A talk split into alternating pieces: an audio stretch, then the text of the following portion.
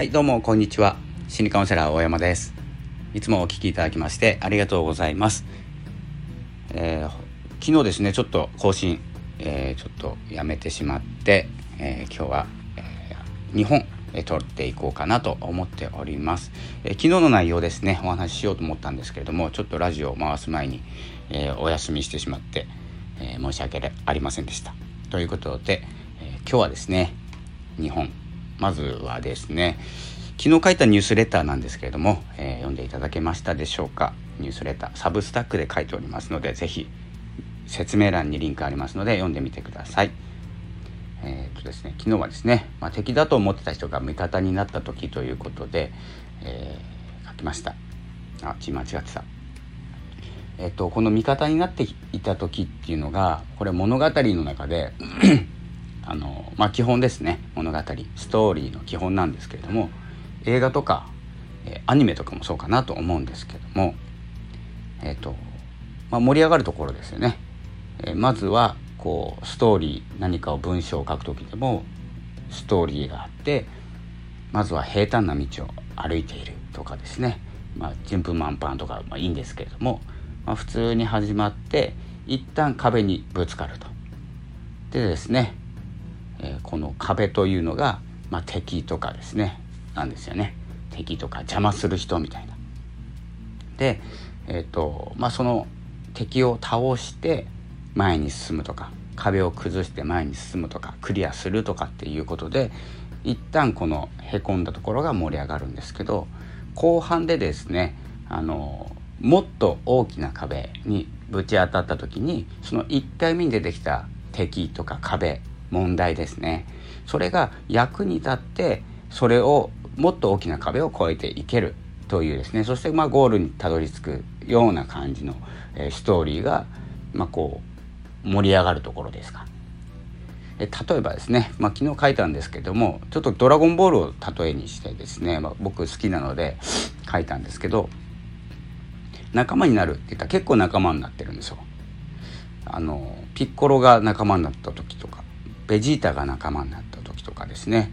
もっと言うとですねあのヤムチャだって敵だったんですよね。で最後の方にはみんな仲間になって、まあ、家族になってるんですよね。家族のようにですね接していると。そしてまあ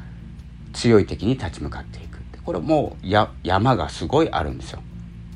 最初ぶつかってそれが敵なんですけれども、まあ、最初の敵がヤムチャだとしたら敵ですよね。で進みたい方向に向かって敵がいる。これは僕たちの生活でいうと嫌な人とか問題とか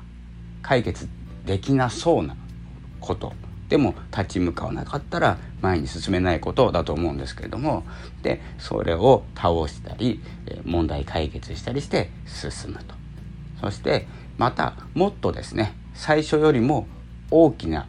壁。強い敵ですね。ヤムチャよりも強い敵。ピッコロとかですね。ごめんなさい。分かんなかったらごめんなさい、えーと、そして、まあ、ピッコロと戦う時にこのヤムチャの力を借りてとか、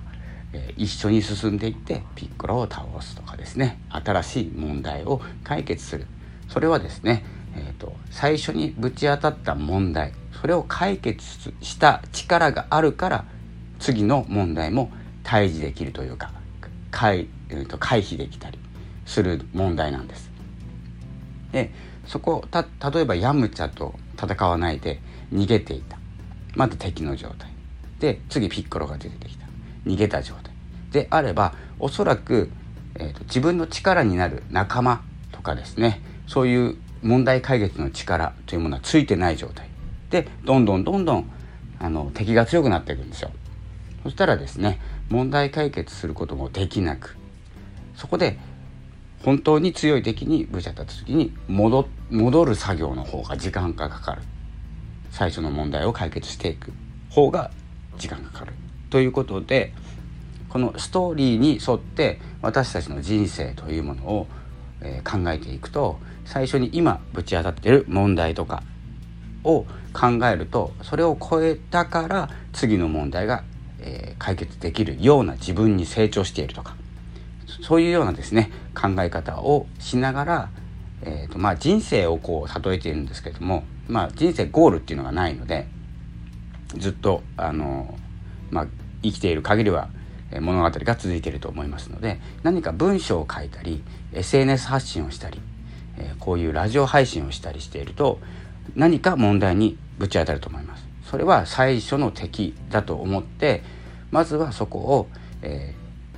て言うんですかね解決するとか、え、倒すというような感じでこう見方を変えていくと自分が勇者になった感じ勇者になった感じで最初の敵と戦う。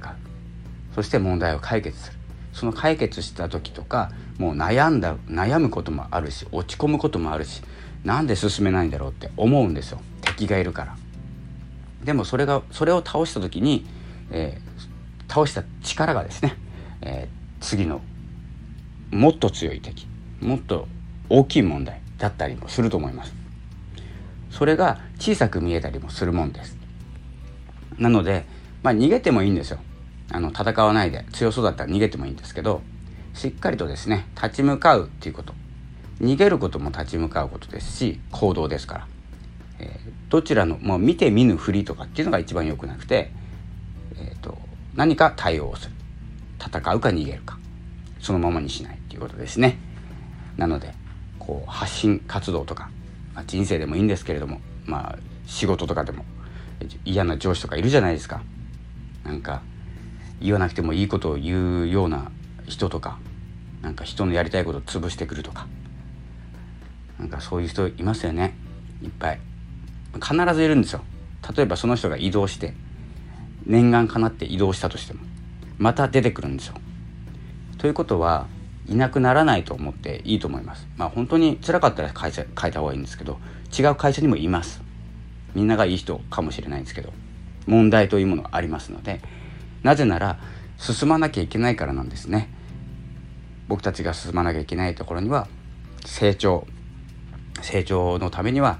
何かギャップというかですね自分を鍛えるものが必要になってくるので、えー、出てくる問題ですのでそれを逃げるか立ち向かうか戦うかですね、まあ、まずは向き合うということ、えー、相手と向き合う自分と向き合うということを初めてですね、えー、やることから始めましょうということですね。えー、そんな内容でニュースレター書きましたのでもしテキストで読んでいただけるようでしたら読んでいただきたいと思います。それではこの辺で失礼いたします。夜にもう一本ラジオ更新しようと思います。